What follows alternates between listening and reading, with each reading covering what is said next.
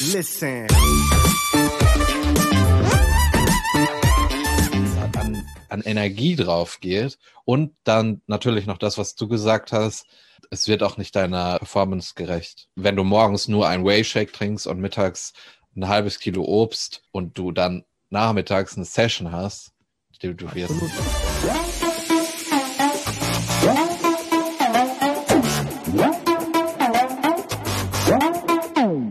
Moin Moin aus Hamburg, willkommen zur Nährhypertrophie, The Art of Personal Training. Arne, der Host, wie immer. Ja, ich mache heute mal wieder das Intro, was ich meiste Zeit mache. Ja, aber auf der anderen Seite ist auch der Nils am Start, ja, mit seinen schicken Kopfhörern heute, damit er auch genauestens hört, ähm, eure Fragen hört natürlich, ganz wichtig, weil er die auch immer top idealerweise äh, top betont vorliest. Das will ich ja hier mal festhalten. Ne? Da bin ich auch sehr, finde ich sehr, sehr gut und das muss man auch mal loben. Was ich noch sagen möchte, ist, dass wir in der 32. Episode gerade sind. Ja, weil ich nehme die Verantwortung wahr, die wir gegenüber unseren Zuhörern haben und Zuhörerinnen und möchte kurz sagen, dass das die 32. Episode ist. Und was ich gesehen habe, und das ist ziemlich cool, dass du hast ja letztens gepostet, wie viele Leute diesen Podcast abonniert haben und Mhm. Das überrascht mich immer wieder und das ist ziemlich cool, dass so Leute, viele Leute den unterstützen. Ja, äh, stimmt. Vielleicht, also es folgen ja sicherlich nicht alle bei Instagram. Also laut des Podcast-Hosters sind es seit Start 30.000 Abonnenten. Ich habe das mal immer mal so ein bisschen äh, andere Leute gefragt, die halt auch im Podcast-Business sind. Ist halt schwer immer zu sagen, so Abonnenten, wie das zusammenkommt, ne, bei iTunes, Spotify und so weiter. Ist halt so ein Algorithmus, der dahinter steht, wie das ausgerechnet wird. Aber selbst wenn da eine Quote ist von 20 Prozent weniger oder selbst 25 Prozent weniger, wäre es trotzdem bombastisch so. Und von daher mal hier Riesendank an jeden, der immer dem, dem Aufruf folgt, zu abonnieren, kommentieren und so weiter und so fort. Ja, Das ist mittlerweile ein halbes Stadion von Schalke. krass. Ja. Also dazu muss man natürlich sagen, also es sind nicht jedes Mal 30.000 Menschen, die den Podcast synchronisieren. Das leider nicht. Aber ja, trotzdem ist das geil. Also von daher ähm, Ja. ist das immer etwas, wo man dann mal nach so langer Zeit dann sieht, äh, was da so zusammenkommt halt, ne? Das, was Ich ja auch immer glaube- unser Thema ist. Kontinuierliche, unspektakuläre, aber qualitative Arbeit zahlt sich halt irgendwann dann auch Ich aus. glaube, als wir die äh, Serie gestartet haben, waren es noch 10.000 weniger. Kann, Das kann ist gut ziemlich sein. crazy, Kann gut sein. Also, was Mettbrötchen so alles leisten können. ja, also die sind ja mittlerweile ein essentieller Teil der, der, des Podcasts, Mettbrötchen. Immer wieder gern genommen. Da können wir ja gleich mal einsteigen, Nils. Wie ist so die Frequenz der Mettbrötchen pro Woche? Was geht da so? Welchen Zeitraum betrachten wir? Pro Woche. Ja, unter eins. Unter, wie unter eins? Also, okay, also in zwei Wochen eins. Vielleicht, ja. Also ich habe gestern Morgen, also gestern in der Früh, habe ich Met mit Toast gegessen. Das geht natürlich nicht in die Statistik ein. Aber wann ich zuletzt ein Mettbrötchen gegessen habe, weiß ich tatsächlich gar nicht. Jetzt wird es nämlich auch maximal peinlich. Ich esse am liebsten Mettbrötchen von einem Metzger hier in der Nähe. Und da arbeitet eine Frau, die, mit der kann ich so ein bisschen verhandeln. Über So. den Preis oder wie? Ja, Oder? sie sagt dann so, ja, ich frage dann so, ja, das Baguette, wie viel, wie viel wollen Sie dafür? Und sie so, ah, eigentlich drei Euro. Und dann sag ich, ja, das liegt ja schon zwei Stunden da. Ah, Dann sagt sie, ja, komm, machen wir zwei Euro. Das machen wir auch bei Mettbrötchen. Deswegen habe ich, glaube ich, immer einen sehr niedrigen Preis für sehr gute Mettbrötchen gezahlt. Und jetzt aktuell ist da, arbeitet da jemand anderes, wenn ich da hingehe. Und der will natürlich den normalen Preis. Und da sind mir die Massen an Mettbrötchen, die ich da kaufe, zu viel. Also der Preis. Deswegen hat sich mein Konsum etwas verringert.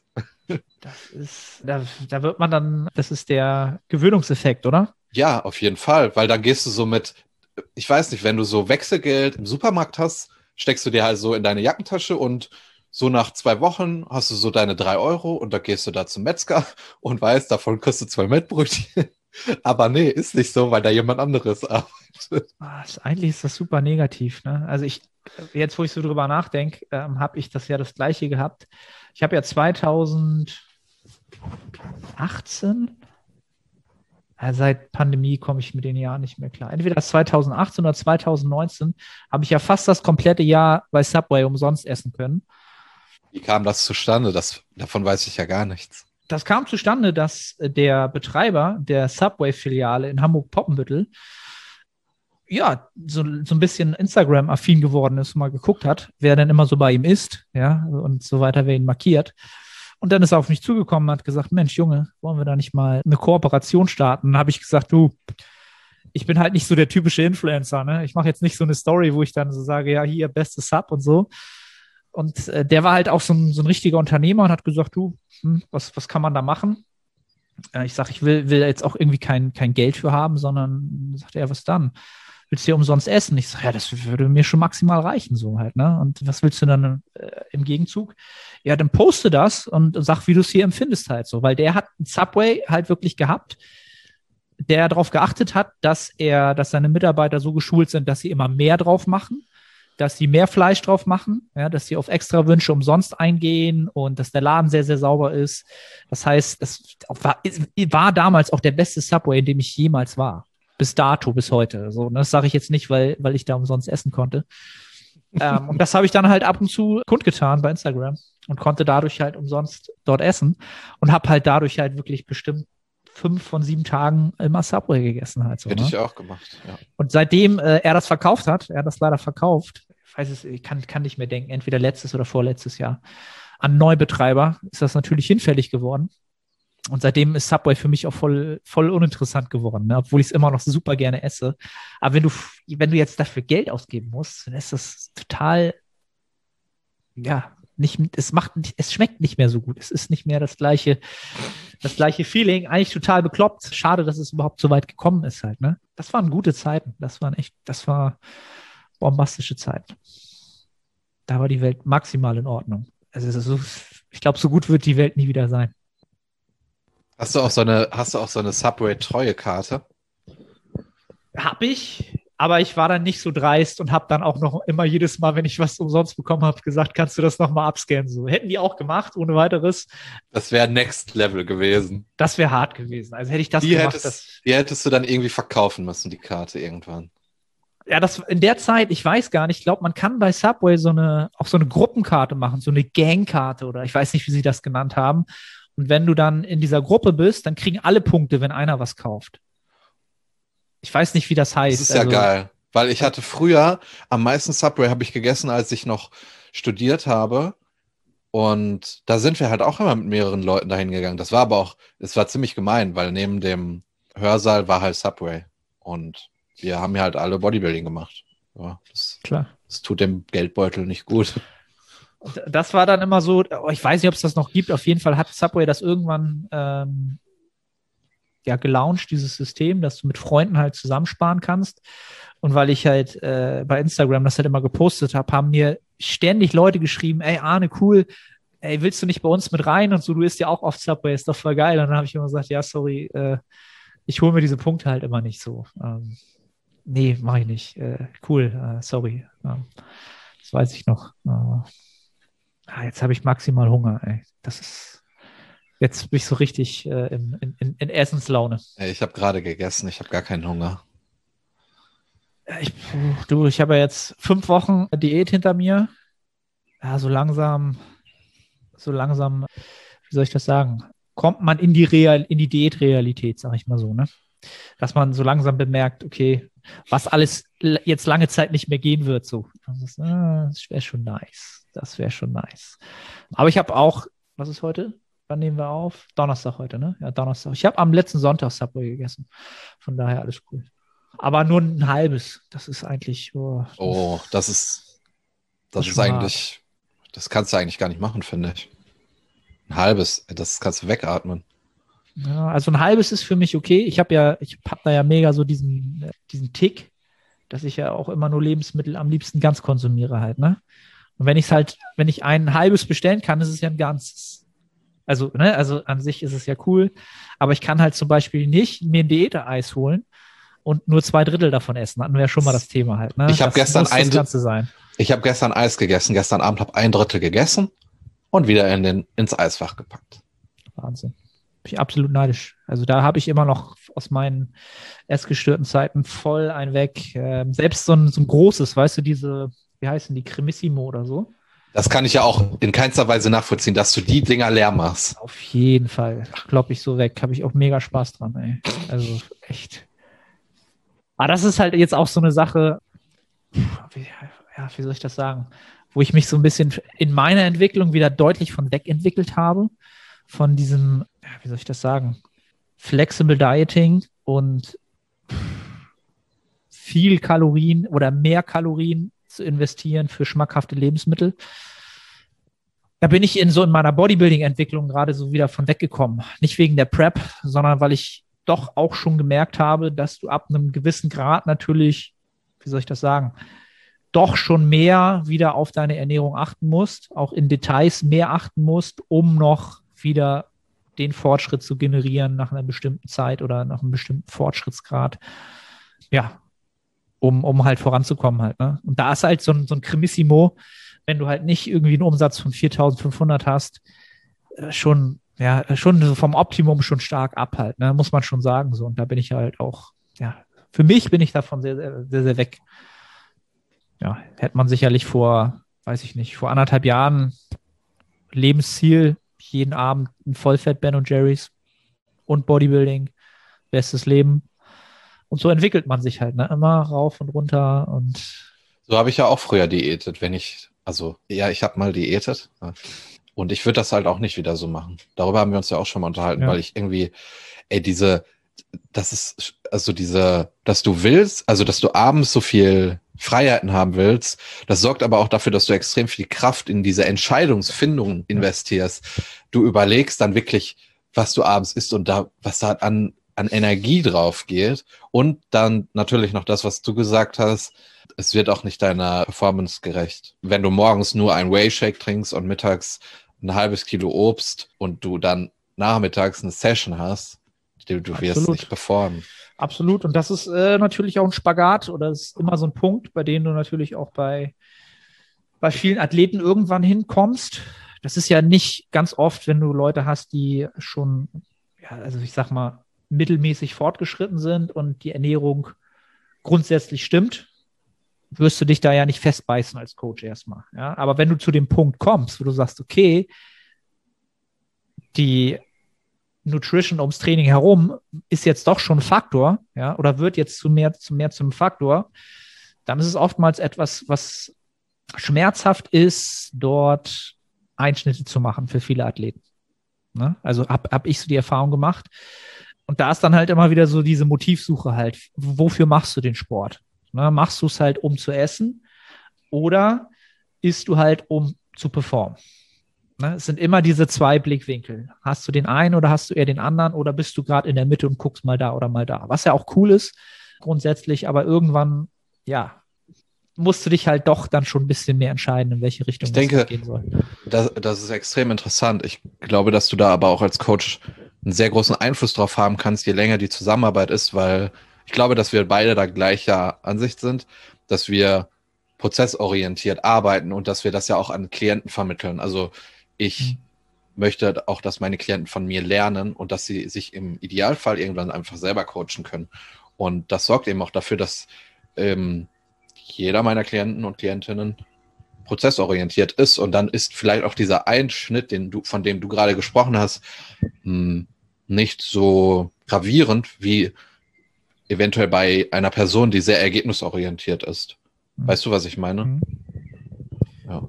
Das ist am Ende des Tages unser täglich Brot, ne? Also das, was wir halt täglich machen. Äh, diesen, diesen Buy-in zu finden für den Fortschritt, der halt den Ambitionen dann gerecht wird. Ne? Das ist ja immer das Fassungsspiel, was wir täglich haben, in jedem Check, in jede Woche. Und das ist auch das, was am meisten Spaß macht. Ne? Also finde ich, was am meisten Spaß macht, weil diese kleinen Sachen am Ende des Tages sind natürlich irgendwann die Summe deiner Gewohnheiten, so blöd es sich auch anhört, sind irgendwann natürlich das, was dich dann ausmacht, ne? auch, auch physiktechnisch. Und ja, die Frage ist halt immer, welche Gewohnheiten willst du, welche nicht zielführenden Gewohnheiten willst du aufbrechen oder welche willst du noch hinzufügen, die dich halt voranbringen? Ja, und das ist halt immer erstmal ein Invest an, an Gewohnheit schaffen oder Gewohnheit auflösen. Das kostet viel, viel Energie. Und je öfter man diese, diesen, diesen Kraftaufwand betreibt, ja, desto qualitativer wirst du halt als Athlet halt, ne? Ja, es ist immer wieder, es ist, also, weiß ich nicht. Das wird niemals langweilig, glaube ich. Das ist auch das, was mich immer an diesem Sport wahrscheinlich faszinieren wird. Dieses ständige Auf und Ab der Phasen verschiedener Menschen. Ja, es ist super interessant. Merke ich jetzt gerade, weil ich in der Prep bin, gucke ich mir halt alle möglichen YouTube-Prep-Serien an, die es gerade gibt. Allen Leuten, die gerade in der Prep sind, folge ich halt bei Instagram und äh, verschau, schaue wieder vermehrt Stories und so. Hat mich halt die letzten Jahre immer relativ gar nicht so viel interessiert halt. Ne? Also wenn Wettkämpfe waren, habe ich mir sie angeguckt, aber es hat mich nicht interessiert, ob ein Athlet sich da gerade darauf vorbereitet. Ne? Und jetzt bin ich voll im Film und hab da, macht natürlich mega Spaß, sich alles Mögliche anzugucken halt. Ne? Da bin ich ja voll, voll, voll fasziniert von den Journeys der verschiedenen Athleten gerade. Das wird, glaube ich, eine, oder also aus meiner Sicht, einfach weil ich da jetzt so drin bin, wird das eine sehr, sehr interessante Saison, wenn sie dann überall so stattfindet. Ne? Also es gab ja vorgestern gerade die Nachricht, dass äh, die INBA schon dieses Jahr dicht gemacht hat. Also Holland ist schon mal, fällt schon mal weg. Oder das ist ja für Louis sicherlich nicht sehr gut. Ja, für Louis ist super ärgerlich. Super ärgerlich. Äh, zum Beispiel das, Empfehlung meinerseits. Der macht ja auch jetzt YouTube-Videos wieder in der Prep. Die letzten beiden Videos fand ich sehr, sehr gut, die er gemacht hat. Das letzte mit André Patrice zum Posing. Fand ich eine super geile Episode, konnte ich auch wieder ganz, ganz viel mitnehmen. Und Louis als Athlet auch ja, bin ich super gespannt, was da diese Saison geht. Finde ich sehr, sehr interessant. Und ja, ist natürlich blöd für ihn. Der erste Wettkampf fällt halt aus. Wäre jetzt, glaube ich, jetzt schon in zwei Wochen gewesen. Ja. Aber ich glaube, Ungarn hat er, glaube ich, noch und natürlich die GmbF. Ja, also, also GmbF bin ich mir relativ sicher, dass das wird stattfinden, aber halt natürlich unter maximalen Auflagen halt. Ne? Wollen wir es hoffen maximal Daumen gedrückt. Muss, muss, muss, muss, muss, muss. Auf jeden Fall. Das wäre so bitter. So bitter. Ja, wollen wir es hoffen. Äh, ja, wo war ich denn? Also genau, ich bin jetzt fünf Wochen Diät durch und bin für die Umstände relativ fresh. Muss ich sagen. Wie viel wiegst du jetzt? Ich habe jetzt im Durchschnitt 93, 93 wäre geil. 83,8, glaube ich, ist der Durchschnitt jetzt. 83,8. Okay. Ja, heute Lowest Weigh-In gehabt. Ja, also es läuft perfekt nach Plan. Also alles, die Zahlen sind genauso, wie sie sein sollen. Ja, was einen dann natürlich maximal Stress, Stress nehmen tut. Und ja, Training ist und bleibt natürlich der maximale Kompromiss, wie ich es ja immer sage. Aber ich habe immer noch relativ wenig Probleme damit, habe ich ja, glaube ich, letztes Mal auch schon gesagt, ist, die Prep macht es mir tatsächlich leichter, das Training so zu akzeptieren, wie es ist. Ja, es ist maximal un unsexy, macht maximal keinen Spaß. Das Einzige, was mich beim Training so ein bisschen hochhält, und das werde ich jetzt vermehrt dann wieder machen, ist halt, sich natürlich zu filmen, ah, zu gucken, ob die Form passt irgendwie, die Technik passt ähm, und dann trainiere ich natürlich gleich oberkörperfrei, um natürlich auch immer zu gucken, okay, ist da irgendwas freigeschaltet? Sieht das irgendwie anders aus im Vergleich zur letzten Woche? Das macht jetzt natürlich Spaß. Ne? Dann mache ich zwischendurch halt, äh, pose ich halt auch immer auf Video, um mir anzugucken. So hält man sich so ein bisschen über Wasser halt, ne? was das Training angeht. Ja, von daher. Ja, das wird ja auch besser. Das sieht man ja. Posing wird besser, ist immer noch ein Arsch voll Arbeit sag ich so schön. Ne? Jetzt muss ich wieder den äh, Button drücken. Diesmal war es. Freizügige nicht. Sprache. Diesmal, Diesmal war ich nicht. nicht. Ja. ja. Ein, Arsch, ein Arsch voll Arbeit, aber es ist ein Prozess, der mir enorm Spaß macht, merke ich gerade halt so, ne? Weil, weil es so viel Optimierungspotenzial gibt. Und was ich halt auch sehr, sehr cool finde, ist halt, dass ich von enorm vielen Leuten Input kriege. Guten Input kriege. Es macht enorm Spaß. Da danke an alle, die, die mir da bei Instagram schreiben. Ich sehe jede Nachricht ich antworte, glaube ich, auch hoffentlich auf jede Nachricht, die mir was untergeht. Tut es mir sehr, sehr leid. Ist wirklich maximal geschätzt. Jeder Hinweis äh, und so weiter. Und ich werde aber höchstwahrscheinlich, oder da muss auf jeden Fall noch professionell Arbeit hinter. Und da bin ich gerade dabei zu evaluieren, wie ich das mache, was ich mache. Weil ich einfach, wie soll ich das sagen, habe ich in einer der Prep Series gesagt, das ist mein Bodybuilding-Debüt ja, ich äh, muss da nicht äh, rasieren und ich muss da auch nicht, keine Ahnung, irgendwie auf der Bühne stehen und sagen, boah, Arne ist da, sondern mir, mir reicht es halt, wenn ich da auftauche und nicht fehl am Platz bin, alles cool. Aber ich muss natürlich dann, das Posing muss schon sehr, sehr gut sein, damit ich nicht so aussehe, als wäre ich fehl am Platz. Ja. Und von daher ist das meine erste Pflicht, gerade bei meiner, bei meinen Proportionen die Posen so zu finden und zu stellen, dass sie halt maximal die Schwachstellen kaschieren halt, ne? Und das ist halt mit meinen langen Armen und Beinen halt äh, nicht etwas, was so, was du mal eben so machst. Da sind die gängigen Tipps, helfen da prozentual weniger, habe ich schon mit vielen Leuten jetzt durch, als so bei einem normalen Körperbau. Weißt du, was ich meine? Also. Wir hatten uns da schon mal mit deinem Beinbeuger drüber unterhalten. Zum Beispiel da, wo ich, genau. Also wenn ich meinen Beinbeuger ans andere Bein drücke, dann hast du da echt einen Riesenunterschied. Und du hattest ja gesagt, das wird, also bei dir, du machst es, du machst es schon? Ja, ich habe ich hab's gemacht. Ich habe jetzt aber eine Anpassung. Und das ist halt wieder das Interessante. Wenn du halt sagst, du drückst den, drückst du den Beinbeuger gegens Knie, also gegen das andere Knie, Moin Moin, ich bin's Arne. Kurze Unterbrechung, um dich auf unseren Coaching-Service hinzuweisen. Wenn du schon des Längeren damit kämpfst, deinen Hypertrophie-Fortschritt konstant positiv auszurichten und du eine sehr persönliche und motivorientierte Zusammenarbeit mit einem Coach schätzen würdest, dann check den Link in der Beschreibung und melde dich. Nee, auch gegen den, also gegen den anderen Oberschenkel, quasi. Ja, Nicht oder gegen, gegen den anderen Oberschenkel? Ja, ja, genau. Genau, ich muss es halt andersrum machen ich muss den Oberschenkel quasi in den Beinbeuger drücken. So. Funktioniert bei mir einfach von anatomisch sonst nicht anders. Sonst muss ich, stehe ich da, als würde ich halb gebückt wie, wie quasi Modus stehen, damit das anders funktioniert. Also ich muss halt andersrum drücken oder andersrum reinschieben. Und dann äh, kommt der Beinbeuger auch, wird er auch viel fleischiger. Ja, genau, dann drückt er sich so nach unten und sinkt so ab. Und dann sieht das viel, viel besser aus. Und ich meine, es sind noch wie sind es noch, 23 Wochen. Es ist halt viel, viel Zeit.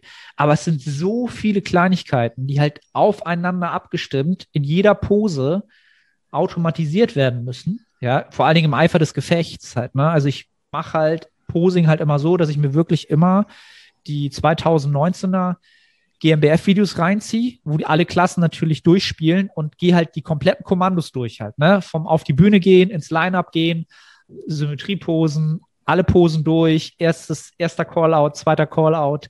So, und äh, das ist verdammt lange. Verdammt, du bist fix und fertig. Das sind halt teilweise, wenn es eine große Gruppe ist, 20 oder 25 Minuten, die du halt durchposen musst.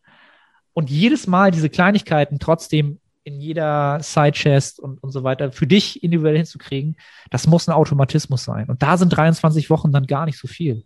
Das ist überhaupt nicht viel das ist, boah, das ist, ist, ist, ist, halt schon eine Menge, weil immer dieses Spiel zwischen, da willst du anspannen, da willst du keine Spannung. Da willst du die Glutes anspannen, in der Pose willst du sie nicht anspannen. Ja, und da kommst du ja irgendwann auch durcheinander, weil du dann denkst, oh, welche ist es jetzt, welche Pose? Was hat der gesagt? Welche Pose jetzt? Du musst ja auch noch reagieren an, in den Callouts dann. Ne? Das ist ja dann nicht eine, eine Abfolge, sondern dann wollen sie halt, keine Ahnung, die Abfolge, die Abfolge. Ja, Lirum Larum, da muss noch einiges, ein Arsch voll Arbeit. Es ist noch ein Arsch voll Arbeit. Und das fällt mir jetzt auf die Füße, dass ich halt das jahrelang nicht so ernst genommen habe, ne, das Thema Posing. Das habe ich nur ernst genommen, in dem Sinne, wenn ich halt irgendwie Bilder machen wollte, habe ich halt so gepostet, dass es halt gut aussieht. Hat jetzt aber nichts mit dem Bodybuilding-Reglement, zum Beispiel der GmbF, so viel überein gehabt, leider. Und da muss ich jetzt halt die Arbeit nach, nach äh, nachholen halt. Ne? Aber ich glaube, das ist etwas, was den meisten Athleten so geht. Ich glaube, die wenigsten sind in der Offseason irgendwann noch dabei, Posing konstant zu machen. Könnte ich mir vorstellen. Es macht auch nicht so ja. viel Spaß, wenn du nee. fett bist. Macht, macht nicht so viel Spaß. Muss man wahrscheinlich immer wieder reinkommen. Ich bin halt sehr, sehr gespannt, was nach der Saison mein Fazit sein wird. Ob ich sagen werde, war eine sehr, sehr coole Erfahrung aber ich muss es jetzt vielleicht nicht unbedingt zeitnah nochmal machen oder überhaupt. Oder ob ich dann sage, ey, es war so geil, ich bin halt jetzt voll geflasht und weißt du, ich will jetzt unbedingt nochmal starten und dann zweites Mal und dann habe ich halt diesen Erfahrungswert und auf dem kann ich jetzt nochmal so und so viel besser werden. Ich würde mich sehr freuen, wenn du noch eine zweite Saison machst, weil ich würde auch gerne sehen, wie, was du nochmal für einen Sprung machst. Weil du ja auch vielleicht in der Vergangenheit äh, als du noch nicht mit Steve zusammen, zusammengearbeitet hast, vielleicht noch nicht so die, ja, wie soll man das sagen, die besten Entscheidungen getroffen hast? Ja, definitiv nicht. Also max, maximal kontraproduktive Sachen da gemacht. Deswegen würde ich zum Beispiel gerne mal die Beinentwicklung sehen nach der Prep und dann mal drei Jahre in Aufbau. Ja, ja. auf alle Fälle. Ähm, ich ja, also ich, ich werde den Sport so oder so weitermachen. Auf alle Fälle werde ich danach in den Aufbau gehen und das optimieren. Ja, die Wahrscheinlichkeit, dass ich das dann nicht nochmal mache, ist aus meiner Sicht jetzt schon relativ gering. Dafür macht mir das einfach jetzt schon zu viel Spaß. Ja. Aber ich, ich finde es extrem spannend, wenn man uns vergleicht als Athlet, was du für Unterschiede hast. Inwiefern? Alleine wegen der Körpergröße und wegen der ja, Längen ja. deiner Beine und deiner Arme. Ja. Also das ist ja, das ist ja, das sind ja Welten. Und was sich dann auch wieder, also wir sehen ja im Posing, vielleicht wenn ich einen Fehler mache, wird er nicht so hart bestraft bei meinen Beinen wie bei dir. Und dann auch noch die Unterschiede im Programming, was das Beintraining angeht. Wobei, ach so, ja, ich glaube, bei der Hack hättest du große Probleme. Darüber haben wir uns ja auch schon mal unterhalten, die ja für mich super ist. Ich bin da ja absolut zufrieden mit, weißt du. Hakenschmidt-Maschine oder was? Nee, Hack Squad. Da, wo ich nach deiner Meinung nach immer ein bisschen zu aggressiv pushe. Ach, die, die Hacksport-Maschine in deinem Studio. Ja, ja, genau.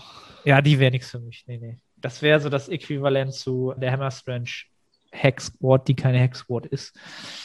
Ja, da bin ich auch so ein bisschen, wie soll ich das sagen? Also grundsätzlich brauchen wir ja aktuell gar nicht uns beschweren. Es hat ja kein Studio auf. Aber mir fehlt halt wirklich in Hamburg so ein richtiges Top-Notch Bodybuilding-Studio. Es gibt viel zu wenig davon in Deutschland allgemein, aus meiner Sicht. Also Top-Notch meine ich halt, wenn du halt nach England schaust, wie viele allein in London und Umkreis, weil ich halt jetzt vielen Leuten folge, die da an der Prep sind, hast du so eine Top-Notch Bodybuilding-Gyms. Also die wirklich von der Ausstattung auf einem Standard sind, wo sie nicht sagen, ja, das ist ein Bodybuilding-Studio, ist halt Hardcore, aber die Geräte sind halt alle von 1940, weil es halt hart, sondern die kaufen halt neue Sachen, weil sie halt sehr, sehr gut sind für unseren Sport. Verstehst du? Und die sind alle top ausgestattet. Und in, in Deutschland, ey, ganz ehrlich, oh, da fällt mir nicht viel ein halt, ne? Zum Beispiel jetzt auch hat ja äh, McFit hat ja das Gold gekauft, diese Kette gekauft und die haben jetzt in Berlin ja ein Gold eröffnet oder also es fertiggestellt. Ja, und da sind halt nur Gym 80 Sachen drin, ne? weil McFit halt mit Gym 80 zusammenarbeitet. Ja, sind keine schlechten Maschinen so, ne? Aber was ich meine halt ist ein Studio, die halt wirklich Maschinen kaufen, so wie es im Golds halt auch war, die halt grundsätzlich gut sind und dann gibt es halt 18 verschiedene Hersteller. Also, ne, kaufen halt nur Maschinen, die halt gut sind. Für ja, ich weiß, was du meinst. Vor allen Dingen, was ich darunter sehe, also wenn ich an gutes Gym denke, ist, wenn ich ein Problem habe, oh, dass mir das Gym diese Lösung gibt. Ja. Dass genau. wenn ich, und dass es nicht so ist, dass wenn ich ein Problem habe, dass ich einen Kompromiss machen muss. Mhm. Das ist, das ist Abfuck. So, okay, wir sind ja jetzt schon bei einer gewalttätigen Sprache oder so. Ja. Deswegen kann ich das Ex sagen. Expliziter Content. Ja, genau. Und das habe ich halt bisher bei allen Gyms gehabt. Bei meinem aktuellen ist es nicht so stark ausgeprägt, aber auch dort ist es so lange Zeit Beinburger-Thematik. So, da musste ich erstmal acht Monate den Studiobesitzer bearbeiten, damit ich einen Beinburger im Sitzen gekriegt habe. Äh, oder was mir da jetzt auch fehlt, was auch wieder ein Kompromiss in Zukunft sein wird, ich hätte gerne einfach eine ganz normale Brustpresse, die gut funktioniert. Die habe ich auch nicht. Und so muss ich mein, mein Brusttraining umstrukturieren. Ich möchte eigentlich gar nicht in Zukunft immer benchen, aber aktuell muss ich es, weil ich keine bessere Alternative habe. Und das ist ja auch wieder ein Kompromiss, mhm. weißt du? Und äh, deswegen weiß ich total, was du meinst, ja ich weiß gar nicht, also es hat mich früher wenig gestört. Ne? Also ich, wenn ich jetzt in, ins Fit One gehe, dann ist das top ausgestattet. Da kann ich überhaupt nicht meckern. Überhaupt nicht. Ne? Also rein für Bodybuilding-Zwecke, die haben alle Hammer Strength Maschinen, sowohl Plate als auch Stack-Loaded.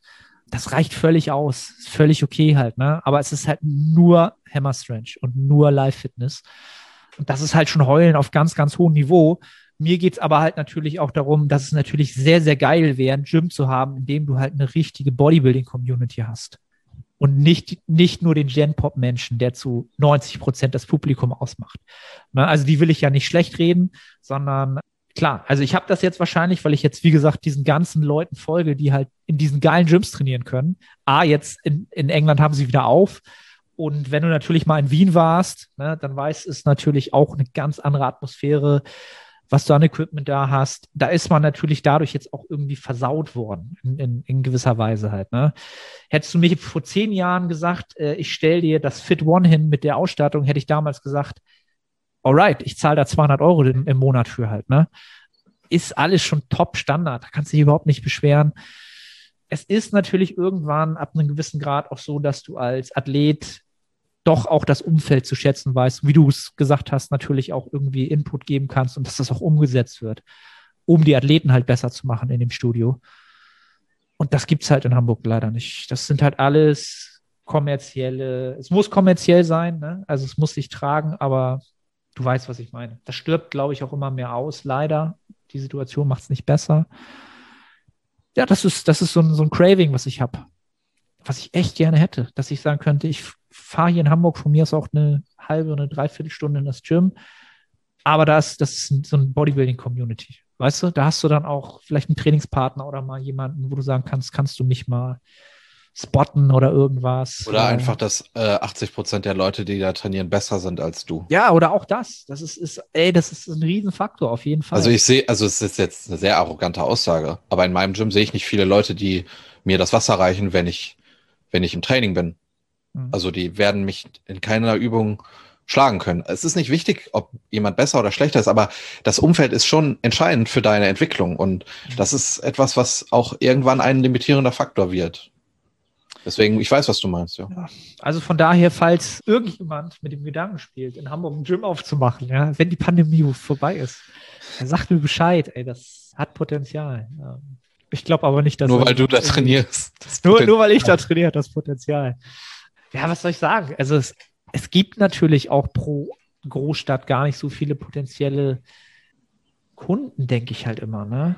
Weiß ich nicht. Also ich habe halt immer das Beispiel im Kopf, dass ich halt, ich folge ja Steve natürlich und vielen Leuten in, in UK und die haben halt so krass viele Gyms. Also ich weiß nicht, wie groß London ist. Ne? Also ich habe da kein Gefühl für, obwohl ich schon zehnmal da war. Aber die haben ja mindestens, mindestens 15 Gyms, wenn nicht mehr, die halt wirklich Bodybuilding spezifisch eingerichtet sind und auch nur Klientel haben, die da auch zornig und ambitioniert trainieren. Also es muss halt so viele mehr Bodybuilder geben in England als in Deutschland scheinbar. Also so gefühlt. Verstehst du? Das ist so, ja, das ist ein krasser Überhang. Ne? Also England ist da, glaube ich, schon, ist einfach die Champions League, was Natural Bodybuilding auf jeden Fall angeht. Da sind die schon krass weit vorne. Ja. Da sind wir dann wieder bei, da bin ich bei meinen nächsten Cravings, das Reisen. Ja, das ist auch etwas, was ich unglaublich mittlerweile vermisse nach der Zeit. Ja, aber da wird es allen so gehen. Und das, das ist halt ein pures Luxusproblem. Ja, nichtsdestotrotz. Es ist auch ein wirtschaftliches Problem. Du lässt ja auch Cash in Amerika und die machen ja. was mit dem Cash. Ja, ja, ja, auf alle Fälle. Das ist halt so eine Sache, wo, wo ich sagen kann, okay, da habe ich die letzten anderthalb Jahre wirklich maximal Geld gespart. Also habe ich maximal Geld gespart, echt. Das ist, die Ausgaben haben sich da ja das hat mich gerettet quasi. Das hat mich gerettet. Finanziell. Vielleicht kann man das so sagen. Ja. Darf ich jetzt auch mal was über mich sagen oder willst ja, du über Nils, was, was, was, geht denn bei dir? Nix, nix geht bei mir. Nix geht bei dir. Ja, ich, ich wusste, wir haben ja vorher schon kurz, oder was heißt kurz geredet. Aber lass es raus, lass es raus, lass es raus. Um, um vielleicht amüsant zu starten. Ich habe ich hab das erste Mal seit ich Bodybuilding mache, so leichte Rückenschmerzen und Knieschmerzen. Und das liegt daran, dass mein Schreibtischstuhl kaputt gegangen ist.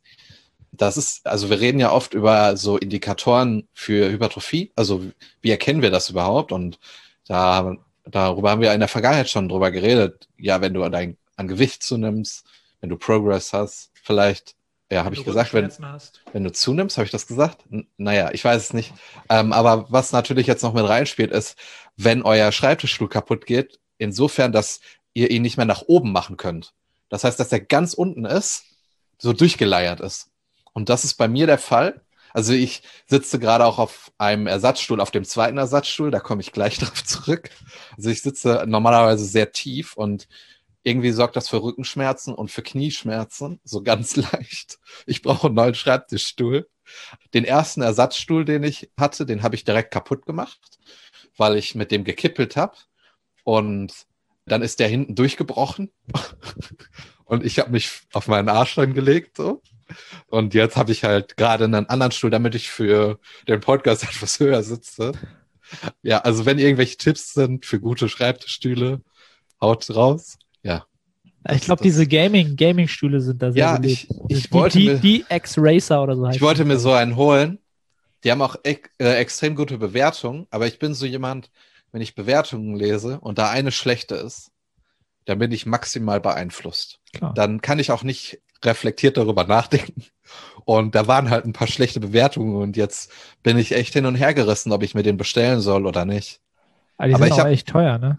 Ja, aber ich, ich meine, wir sind in einer, in, in einem, auf einem wirtschaftlichen Hoch alle und da müssen wir halt auch einfach mal raushauen. Ne?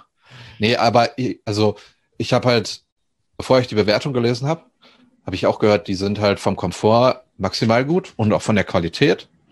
Und dann wird der auch lange halten. Dann gebe ich da ja auch gerne Geld für aus, für ein gutes Produkt. Ne? Ja. Also der, der steht schon so äh, auf der Wunschliste. Ja. Bin ich auch schon lange mal überlegen. Ich sitze hier auch auf meinem äh, Oh ja, der sieht gut 70 aus. Euro Ikea, Ikea äh, Schreibtischstuhl, den ich äh, meiner Frau geklaut habe, weil mein voriger halt auch kaputt gegangen ist. Da bin ich halt so, wenn es mich halt, wenn er seinen Job halt macht, halt, ne? Also ich habe jetzt keine Rückenschmerzen hier und ich kann hier gut arbeiten, so, dann denke ich immer gar nicht drüber nach, das zu optimieren. Ne? Obwohl wahrscheinlich, wenn ich so einen richtigen Sitz hier hätte, wird das wahrscheinlich auch deutlich noch mal geiler sein. Da bin ich auch immer, wie soll ich das sagen? Hatten wir ja auch vorher schon oft drüber geredet. Ich gebe schon relativ viel Geld aus, um mir mein Leben doch vielleicht ein bisschen angenehmer zu machen. Aber in anderen Punkten bin ich doch sehr kniepig. So.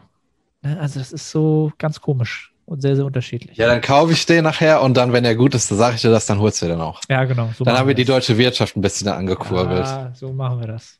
So machen wir das. Ja, um den, den lustigen Ton mal rauszunehmen Ach so, ja. bei dir. Was, was geht sonst so? Ey, also so langsam, also wir, ich, wir haben darüber vorhin geredet, ich weiß nicht mehr, wie ich das genau gesagt habe, aber es ist ein Punkt erreicht, wo ich halt psychisch maximal angegriffen bin. Aufgrund der aktuellen Situation. Und zwar auf allen meinen, in allen Lebensbereichen. Um da jetzt mal sehr transparent zu sein. Warum habe ich mir meinen Schreibtischstuhl bis jetzt nicht gekauft?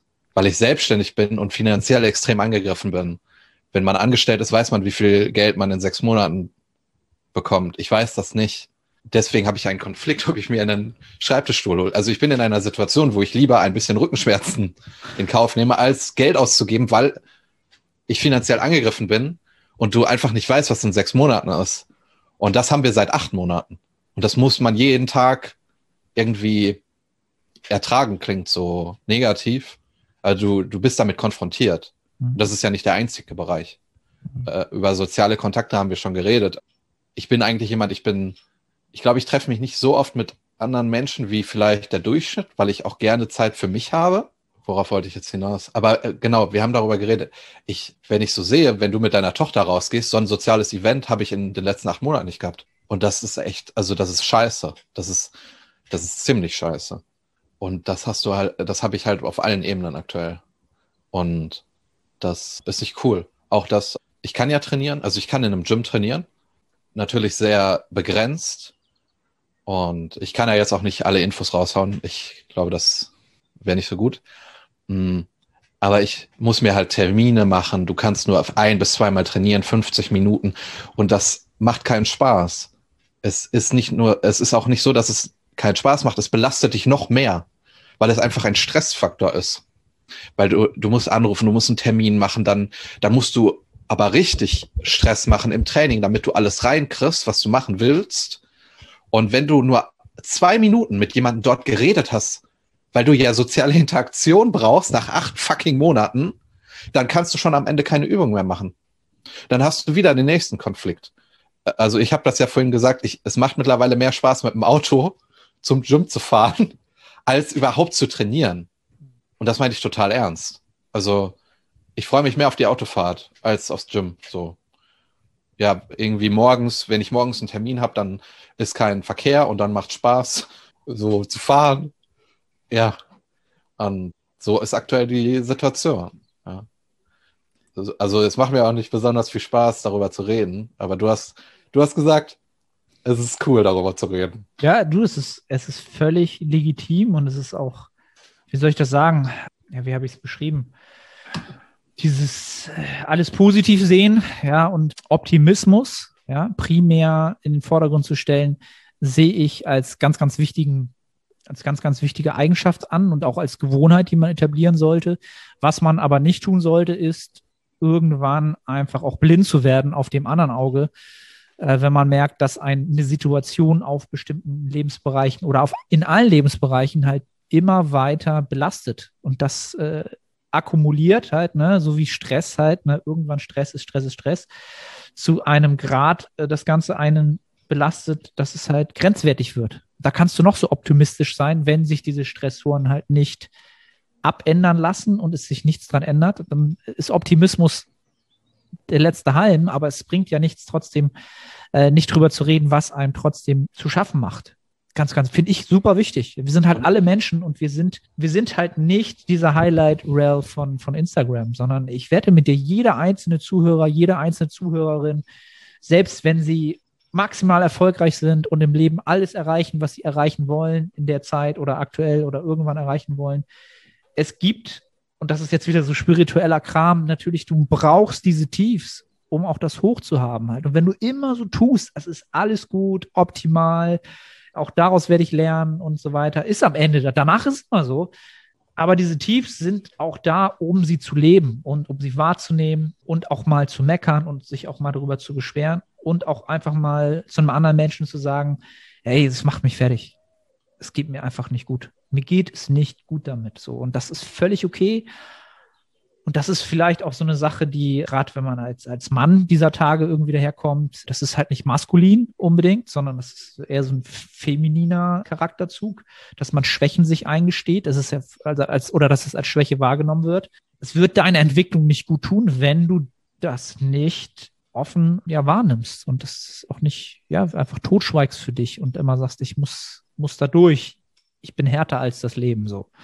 Bin ich der Meinung, dass du da in deiner Entwicklung nicht weiterkommst. Und deswegen finde ich es gut, ja, lass es raus, so, ne? Es ist, keine Ahnung, wir sind ja jetzt kein Psychologie-Podcast oder irgendwas, Therapie. Ich finde das ganz, ganz wichtig, ja. Und kann ich halt auch sagen, also mich hat die ganze Situation auch viel, viel mehr mitgenommen, als ich es wahrscheinlich auch in den sozialen Medien geteilt habe, äh, zu Zeiten geschäftlich, Existenzängste und, und so weiter und so fort. Das war alles ganz, ganz präsent und viel, viel schlimmer. Und Was? Es, ähm, ja? Ich wollte dich jetzt nicht unterbrechen. Nee, ich wollte einfach, um das abzuschließen, was mich da gerettet hat, ist ganz klar äh, die Geburt meiner Tochter natürlich. Ne? Weil die mich immer aus dieser Situation entschleunigt jedes Mal, wenn man so eine Phase hat, wo man doch eher so pessimistisch wird, äh, wenn du mit der Kleinen spielst oder irgendwas machst und sie dich anlächelt oder sie irgendwas Neues kann oder so, dann bist du da sofort raus aus der Situation und bist entschleunigt aus diesem Negativ-Ding und bist in was Positivem drin. Und dadurch habe ich halt immer wieder diesen Gegenpol ganz oft am Tag so. Ne? Das hat mich, das rettet mich davor, so negativ zu werden vielleicht oder das vielleicht so negativ zu sehen, vielleicht, vielleicht wie es auch ist, auch in meiner Situation. Vielleicht sehe ich es halt alles zu rosig. Das ist für mich halt ein maximaler Segen, ähm, kann ich da nur sagen. Ähm, ja. Bringst du mich noch so weit, dass ich irgendwann tatsächlich sage, dass ich Kinder haben will? ja, habe ich ja schon mal, habe ich ja schon mal zu dir gesagt und das werden jetzt auch viele sagen. Ich habe auch, ich habe ganz lange Zeit gesagt, ich, ich will nicht, ich A will ich nicht heiraten, ja, also Religion. Werde ich auch nicht. ich werde nicht, nicht, Ich werde nie heiraten. Genau, das also kann ich dir sagen. Wir werden das jetzt hier alles mal festhalten. Also Nils wird nie heiraten. Nein, auf gar keinen Fall. Das auf ist noch Fall. unwahrscheinlicher als Kinder. Okay. okay, zum einen. Und Nils wird auch keine Kinder kriegen. Ja. Wahrscheinlich. Ähm, sehr wahrscheinlich. Und je nachdem, wie lange wir diesen Podcast noch machen, glaub's mir, du wirst an den Punkt kommen, muss nicht sein, aber ich kenne so viele Menschen, wo sich, wo sich deine Perspektive aufs Leben nochmal ändern wird. Ähm, das auch jetzt, so wie ich das Leben jetzt sehe, werde ich in zehn Jahren ja auch nochmal anders Wir dürfen sehen. das Thema jetzt nicht aufmachen, weil ich dir sonst jetzt einen einstündigen Monolog halte. Ja, das brauchen wir auch gar nicht. Ne? Aber also am Ende des Tages, glaub's mir, äh, wir ändern uns alle noch krass. Wir ändern uns alle noch krass. Also wenn du wüsstest, wie ich vor zehn Jahren gedacht habe zu verschiedenen Themen und wie ich heute denke, das ist komplett 180 Grad. Ja, aber das war auch gar nicht das Thema. Wo, wo waren wir überhaupt? Weiß ich gar nicht mehr. Aktuell die Situation. Ja, die Situation. Äh, Was du auch gesagt hast, ich habe auch, ich habe gar kein Problem damit, offen zu kommunizieren, wenn es nicht läuft bei mir. Oder auch zu sagen, dass es mir schlecht geht. Deswegen habe ich auch damals mit Bodybuilding angefangen und da habe ich ja auch hier sehr transparent darüber erzählt. Und ähm, auch wenn wir in Zukunft wieder im Gym sind, da wird es auch Phasen geben, wo es nicht gut läuft bei mir. Und darüber rede ich gerne, weil ich mich gerne mit Problemen auseinandersetze, weil ich gerne Probleme löse. Aber jetzt bin ich auch immer mehr in einer Situation, wo du halt einfach nicht diese Entscheidungsmacht hast. Also natürlich, du hast sie in, in vielen Dingen immer noch, aber auch in, viel, in vielen sehr wichtigen Dingen hast du sie nicht. Ja. Und das ist auch etwas, was immer belastender wird, gerade wenn du äh, selbstständig bist. Also, ja, wie gesagt, ich habe kein Problem, über solche Phasen zu reden, aber ich kann jetzt auch gar nicht sagen, was ich für Lösungen habe, weil die liegen nicht in meiner Hand. Und dann rede ich da auch einfach nicht, nicht so gern drüber. Und wenn ich dann so darüber nachdenke, wie wird der morgige Tag, ja, so wie heute und wie gestern und wie vor einem Monat und wie vor zwei Monaten. Und ähm, ja, das, das ist belastend. Ja. Ja. Kann ich völlig nachempfinden, habe ich ja, glaube ich, auch schon mal so ein bisschen an, angetickert. Wenn du als Selbstständiger langsam das Gefühl hast, dass du so ein bisschen, ja, dir die Handlungsfähigkeit abhanden kommt, so ein bisschen Ohnmacht kommt, dann ist das extrem unangenehm. Weil äh, das ist ja, das ist ja einer der Hauptvorteile der Selbstständigkeit, Ja. dass du selbst entscheidest, wie viel du an Zeit investierst, was für Entscheidungen du triffst. Und du bist am Ende komplett selbst dafür verantwortlich, was dabei rauskommt. Ja, das ist ein Druck, aber sobald du ja alles machen kannst, ja, also eine gewisse Marktfreiheit hast, ist das auch etwas, was dich antreibt. Ja, wenn du jetzt aber merkst, diese Marktfreiheit ist nicht mehr da, nicht mehr wie vorher, oder sie ist so krass eingeschränkt, dass sie dein, Handlungs, dein, dein Handlungsspektrum so krass verkleinern, dass du halt merkst, das, was du machst, hat so wenig Impact pro Zeit und, und auch als Zinseszins, ja, dann macht dich das natürlich, blockiert dich das. Ne? Und ich glaube, das ist das, was du hast gerade. Und das kann ich völlig nach, nachempfinden. Also das Moin Moin, Arne hier, ganz kurze Unterbrechung, um dich auf die Nettohypertrophie hinzuweisen. Du strebst nach maximaler Hypertrophie, du fragst dich, ob das Steigern des Gewichts auf der Hantel oder doch eher die Mind-Muscle-Connection Priorität hat, ob die Intensität, also die Nähe zum Muskelversagen ausschlaggebend sind oder doch eher ein dynamisches Trainingsvolumen. Kurz gesagt, alle diese Faktoren sind relevant, wenn es um Hypertrophie geht. Die Nettohypertrophie bietet eine Trainingsplanung, die all diesen Faktoren gerecht wird und in einem Zeitraum von vier Monaten über drei Phasen, also drei Mesozyklen, jedem der genannten Faktoren zur passenden Zeit seine stärkste Rolle spielen lässt. Die einzelnen Phasen sind so gestaltet, dass die Ergebnisse in Form von Anpassungen die nächste Phase befeuern. Diese Phasenpotenzierung ermöglicht es auch, Adaptionswiderstände, also Prozesse, die positive Anpassungen mit der Zeit kleiner ausfallen lassen, zu kontern und über alle drei Phasen möglichst viel Nettohypertrophie zu produzieren. Wenn du also ein Trainingssystem suchst zu einem fairen Preis, dann schau jetzt in die Beschreibung und ich freue mich, dich bei der Nettohypertrophie begrüßen zu dürfen. Sind auch riesig, also das sind Konflikte, die sind sehr unangenehm. Ich lebe nicht auf der Straße oder so, mir geht's sehr, sehr gut. Aber ich würde auch so, ich würde sehr gerne, das macht mir extrem viel Spaß, einfach Einblick geben in meinen Prozess. Was für Entscheidungen treffe ich? So wie du das aktuell mit deinem Training machst. Ich habe dir das auch vom Podcast gesagt. Ich habe die finanziellen Möglichkeiten, mir ein Home Gym einzurichten. Ein sehr gutes Home Gym. Dann habe ich als Selbstständiger aber nicht mehr so hohe Rücklagen. Ich weiß nicht, was in sechs Monaten ist. So was, dieser Konflikt allein. Das Ja. ist sehr unangenehm. Das Ähm, und äh, kostet ich, jeden auch, Tag Energie halt. ich, ich will, ich persönlich möchte ja keine Aufmerksamkeit oder persönliche Hilfe von anderen Leuten haben, aber ich habe auch das Gefühl, die Leute äh, oder Leute wie wir werden halt komplett ignoriert.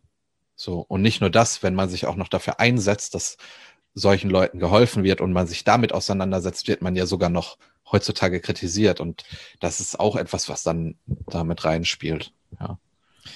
Ist definitiv ein sehr, sehr ungleichmäßiges Gesellschaftsbild oder auch wirtschaftlich, was da wie abgewogen wird, was ist relevant, was ist nicht relevant. Aber ich glaube, wir müssen, glaube ich, jetzt in die Fragen gehen, weil wir haben, glaube ich, vielleicht fast schon eine Stunde rum. Ja, ich rein. Hey, ich spüre beim unilateralen Kurzhantelrudern die rechte Seite schlechter als die linke. Links ist super, Kraft ist bei beiden Seiten relativ identisch, vielleicht auch links minimal stärker. Habe schon von außen via Video und zweiter Meinung draufschauen lassen. Ausführung war auf beiden Seiten gleich gut. Tipps, vielleicht extra mit bestimmten Seiten anfangen.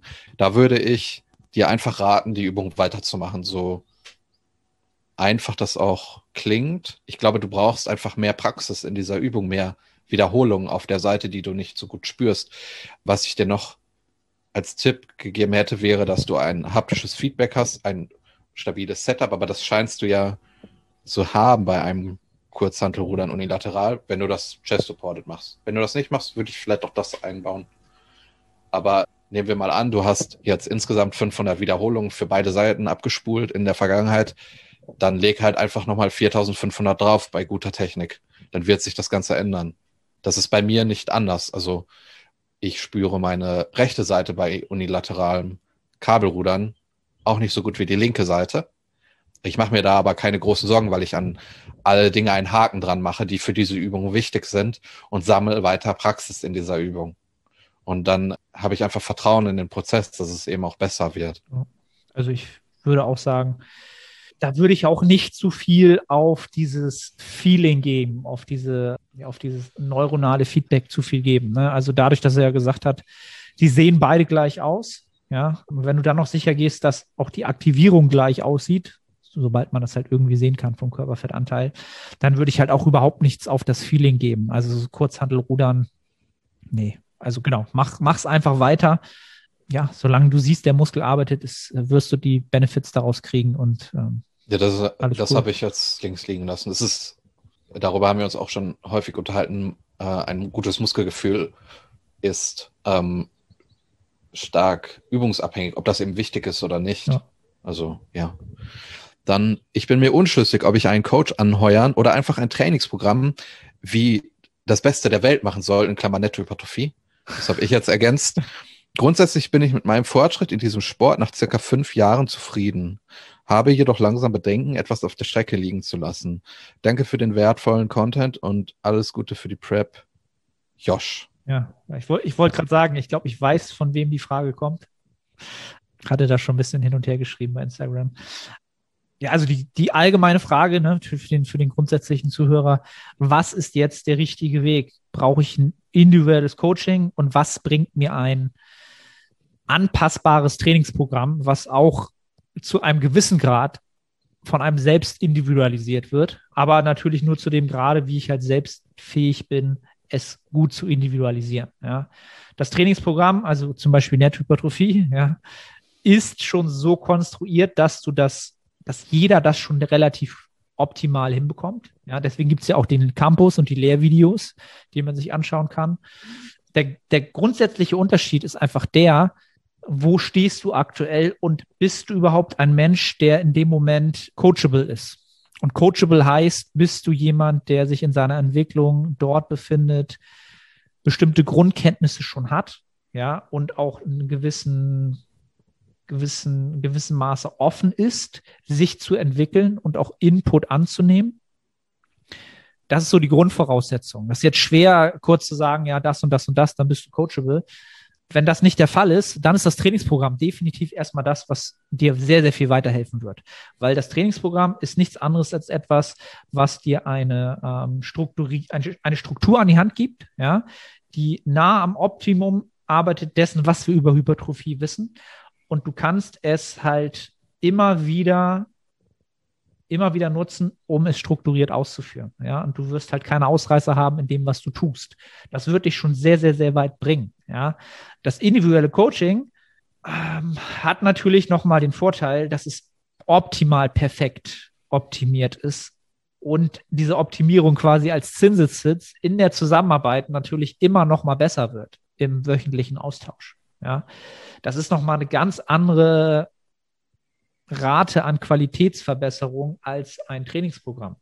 Das ist natürlich auch ein preislicher Unterschied. Das sind so die Hauptunterschiede halt. Ne? Also die Nettohypertrophie ist daraus geboren, dass ich gesagt habe, okay, ich möchte halt etwas haben für die Leute, die sich kein Coaching leisten können oder die nicht coachable sind in diesem Moment. Das kann noch kommen, aber in diesem Moment würde ein Coaching für die nicht so profitabel sein. In der Lebenssituation vielleicht, aber das Trainingsprogramm hat die Prinzipien inkludiert, die ich im Coaching anwenden würde. Und das ist eigentlich so der grundsätzliche Unterschied. Ja. Also von daher kann ich das schwer sagen. Ähm, aber um da, um das zu nutzen, um kurz Werbung zu machen, die Nettohypertrophie ist aktuell oder ich habe es umgestellt. Ich hatte vorher ja das Programm so gestaltet, dass man sich vorher entscheiden muss, welche Trainingsfrequenz man haben möchte, ob man nur viermal, fünfmal oder sechsmal die Woche trainiert und habe das Ganze jetzt in einem kompletten Bundle zusammengepackt. Das heißt, es sind alle Trainingsfrequenzen drin, alle Trainingsprogramme drin. Ja, und vorher hat es halt zum Einführungspreis waren es, glaube ich, 75 Euro. Habe ich auch versprochen, wird es nie wieder geben. Ja. Und jetzt sind halt alle Programme in einem für 99 Euro was, glaube ich, ein sehr, sehr, sehr guter Deal ist. Und ja, das mal so als Werbung. Link unten in der Beschreibung oder in der Bio. Ich kann es mir immer noch nicht merken. Es gibt bei Instagram eine Seite. Ja. Oder äh, genau, Nettohypertrophie. Ist aber auch in meiner Instagram-Bio oder halt auch in jeglicher YouTube-Beschreibung, Podcast-Beschreibung zu finden. So, Schluss mit der Werbung. Ich kann das, ich kann das immer nicht. Ne? Ich mache das immer ungern. Ich weiß auch nicht warum. Ja, dem kann ich eigentlich nichts hinzufügen. Und wenn die, wenn man so reflektiert ist und an diese Dinge einen Haken machen kann, an die du, die du gerade erwähnt hast, dann würde ich einfach eine Zusammenarbeit starten. Ich glaube, es, dass es dir niemand übel nimmt, wenn du dann vielleicht nach einem Monat sagst, hey, ich glaube, dass ich mit dem besser fahre. Also wenn man das ganz offen kommuniziert und auch sagt, man ist unsicher, ob man da jetzt davon profitiert oder nicht, dann, dann ist das absolut cool, weil du dann mit offenen Karten spielst. Mhm. Und dann geht man in eine in einer super Zusammenarbeit und arbeitet gut zusammen. Und dann kannst du es ja immer noch entscheiden. Ja. Also, ähm, ich bin gespannt. Äh, dann von Maxi. IAA ist Intra-Workout notwendig, wenn 90 Minuten davor 30 Gramm Whey konsumiert worden sind in Form von Porridge. Nein. Porridge reicht. Äh, Porridge reicht, äh, das Whey reicht. Ja. Aus meiner Sicht hast du dann genügend Aminosäuren im System, reicht zeitlich völlig aus. EAAs wären dann einfach ja, was Nettes für den Geschmack halt, ne? Und für die Proteinbilanz. Aber es ist auf jeden Fall nichts, was dich essentiell nötig wäre. Dann haben wir die letzte Frage, die man eigentlich nicht im Podcast beantworten kann, weil wir hier oder weil Arne noch dabei ist und der davon keine Ahnung hat. Wie viele Brötchen, ich denke, es werden Mettbrötchen sein, wie viele Mettbrötchen werden benötigt für die bestmögliche Omega-3 Mettsäurenversorgung? Da haben das wir ja zum Glück dich als Experten hier. Ja, das ist eine schwierige Frage, aber die ist eigentlich gar nicht so schwierig. Das nennt man auch das Mettbrötchen-Paradoxon. Es reicht ein Mettbrötchen, um deine, um dein, das optimale Fettsäurenverhältnis zu haben. Es reichen aber auch zehn. Es kommt aufs Gleiche hinaus. Das ist dieses Mettbrötchen-Paradoxon. Das kann niemand erklären. Das kann ich auch nicht erklären, aber es ist einfach die Regel. Deswegen halt ist einfach, ist einfach Mettbrötchen. So, dann bist du auf der sicheren Seite. Stell nicht okay. die Frage, wie viel ist sie einfach. Ganz einfach. Ja. Finde ich eine absolut legitime Frage. Also in, unserem, Pod in unserem Podcast-Format ist das eine absolut legitime Frage mittlerweile. Und auch eine legitime Antwort, wolltest du sagen. Und auch eine absolut legitime Antwort. Also, was ich in meinem Dunning-Kruger-Status, was Mettbrötchen angeht, halt so äh, weiß. Ja. Aber was ich nochmal fragen, hat er nach Omega-3-Fettsäuren gefragt oder? Nach Mettsäuren. Mettsäuren, alles klar, alles klar. Ja, aber das ist halt auch, das umfasst alles, alle positiven Benefits von Fettsäuren, Mettsäuren. Mettsäuren, ja, jetzt, jetzt kann man auch. Ja, ja, jetzt habe ich den Gag erst verstanden. Ach so. Ich, äh, jetzt habe ich den Gag erst verstanden. Ja, also ich glaube, mit der Frage kann man die Episode abschließen, ne? Best, bestes, ja, mehr geht halt nicht, ne? Es sei denn, Nils, du hast noch noch mehr Weisheiten. Ich habe noch was, was ich dir anlasten möchte. Uh, hau raus. Ich habe nämlich letztens bei Instagram gesehen, dass du deine persönliche Monster-Reihenfolge gemacht hast nach Geschmack. Ja. Und ich bin tief enttäuscht von dir. Und da sieht man mal wieder, dass dein Geschmack einfach semi-optimal ist. Ja. Du hast den gelben nicht mal in der Liste und der gelbe ist Platz eins. Okay, okay. Also, Ja, aber genau, da sieht man halt ich nicht. wirklich, dass wir äh, kulinarisch halt auf komplett verschiedenen Welten halt ne, sind.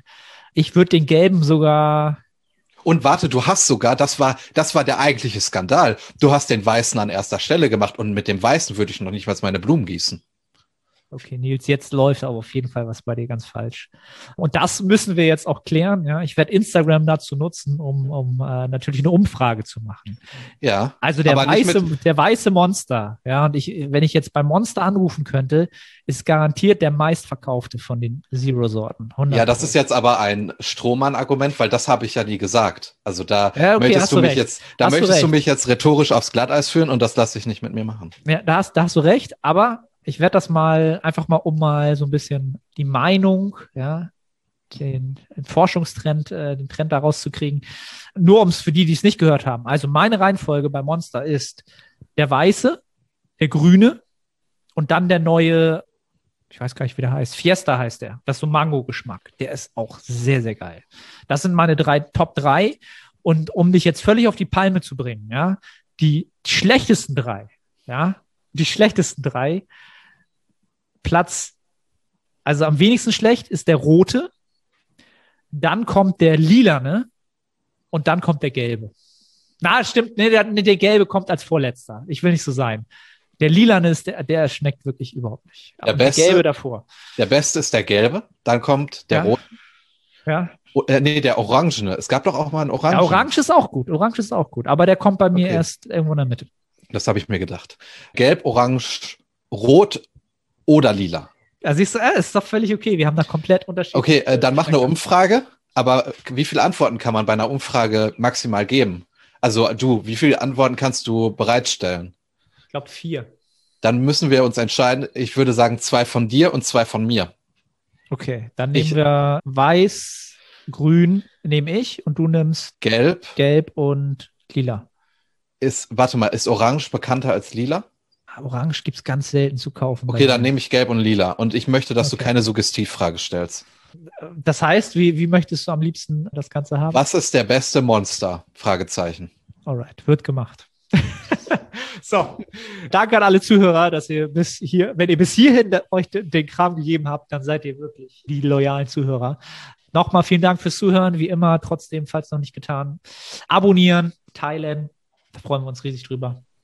Und dann folgt uns auch bei Instagram, findet ihr auch in der Beschreibung, um diese epochale Frage geklärt zu wissen. Bis zur nächsten Episode. Ciao.